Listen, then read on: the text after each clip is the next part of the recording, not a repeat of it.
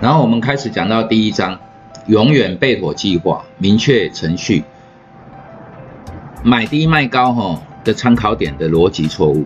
我们我们市场哈都会想做到一件事情，叫你要怎么样才能赚钱，就是买低卖高嘛。我希望买在一百块，卖在两百块，哈，永远都是这样才能赚钱哦。所以买低卖高才能赚钱，这个是绝对的真理。没有一种东西哈，你可以买在一百块，哈，卖在五十块，结果你赚赚钱的。数学不是这样算的嘛，对不对？但是呢，什么叫买低卖高？一般人哈就是看哦，这个东西从一百块掉下来，掉到三十块了，哇，跌到七成哦。那我现在进场去买，这种叫买低，这个是错的。当你的参考点是过去的时候啊，就是错的。我们买低卖高的概念哦，必须是跟未来比。假设我买在三十块，哎，未来希望它是在三十块以上，好，这种才叫买低卖高。如果我买在三十块，未来是跑到十五块，好，之前一百块，之前一万块都跟你没有关系，对吧？所以买低卖高的参考点很重要，它是一个转折点，或者是一个相对性的一个低点，是对未来而言，永远都不是跟过去来比。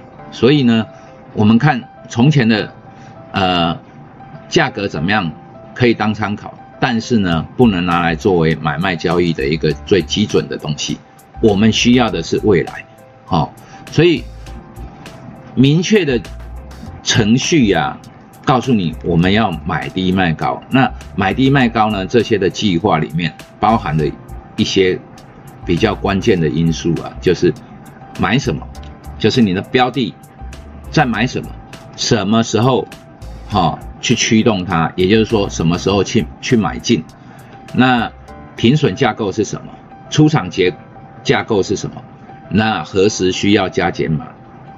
最重要的是，假设哦有突发事件发生的时候，我们该怎么做？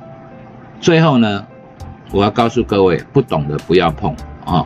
就像前一阵子，呃四月底的时候啊，五月份原油在做结算的时候，那很多人买在呃每桶原油零点零五块，结果破产了，因为从来没有人想过。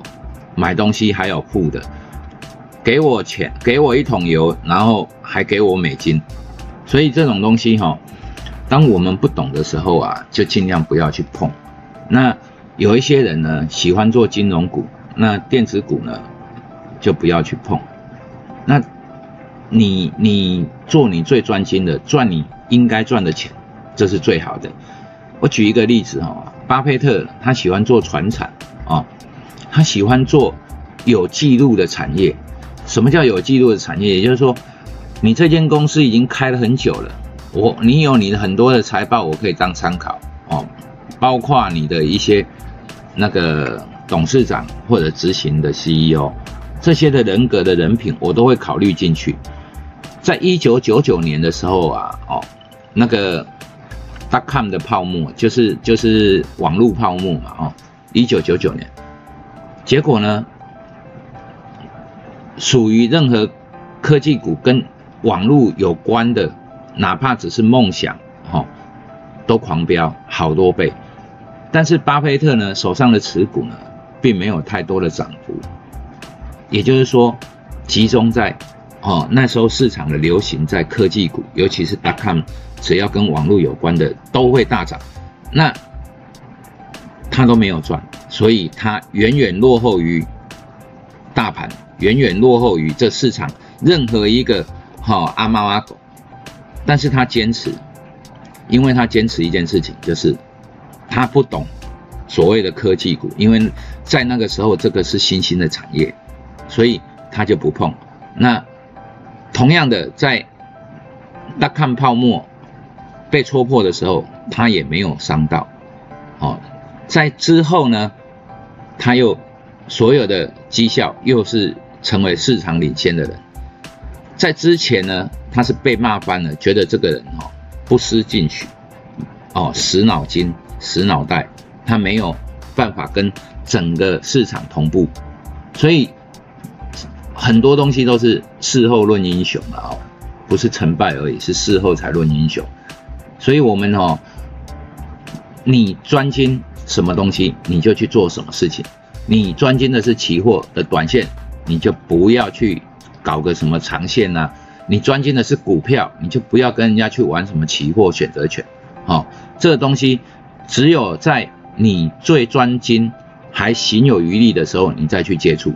我觉得广泛性的接触很好，但是一定要有一个东西是偏塌下来，你都还会赚钱的东西。好，这个一定要记得。那它里面哦。有有讲到一些哈，就是，呃，你在观察，你当你进场的时候啊，你的那个观察的内容啊，哈，一定要有跟进买盘。所以跟进买盘哦，在我们这里就是叫做法人的买盘啊。啊，这种东西哈，就是你的价格行为，好会出现类似网球的反应。一颗网球哈，打到网球拍会反弹，哦。一颗鸡蛋呢，打到网球拍就碎掉了，就砸在自己的脸上。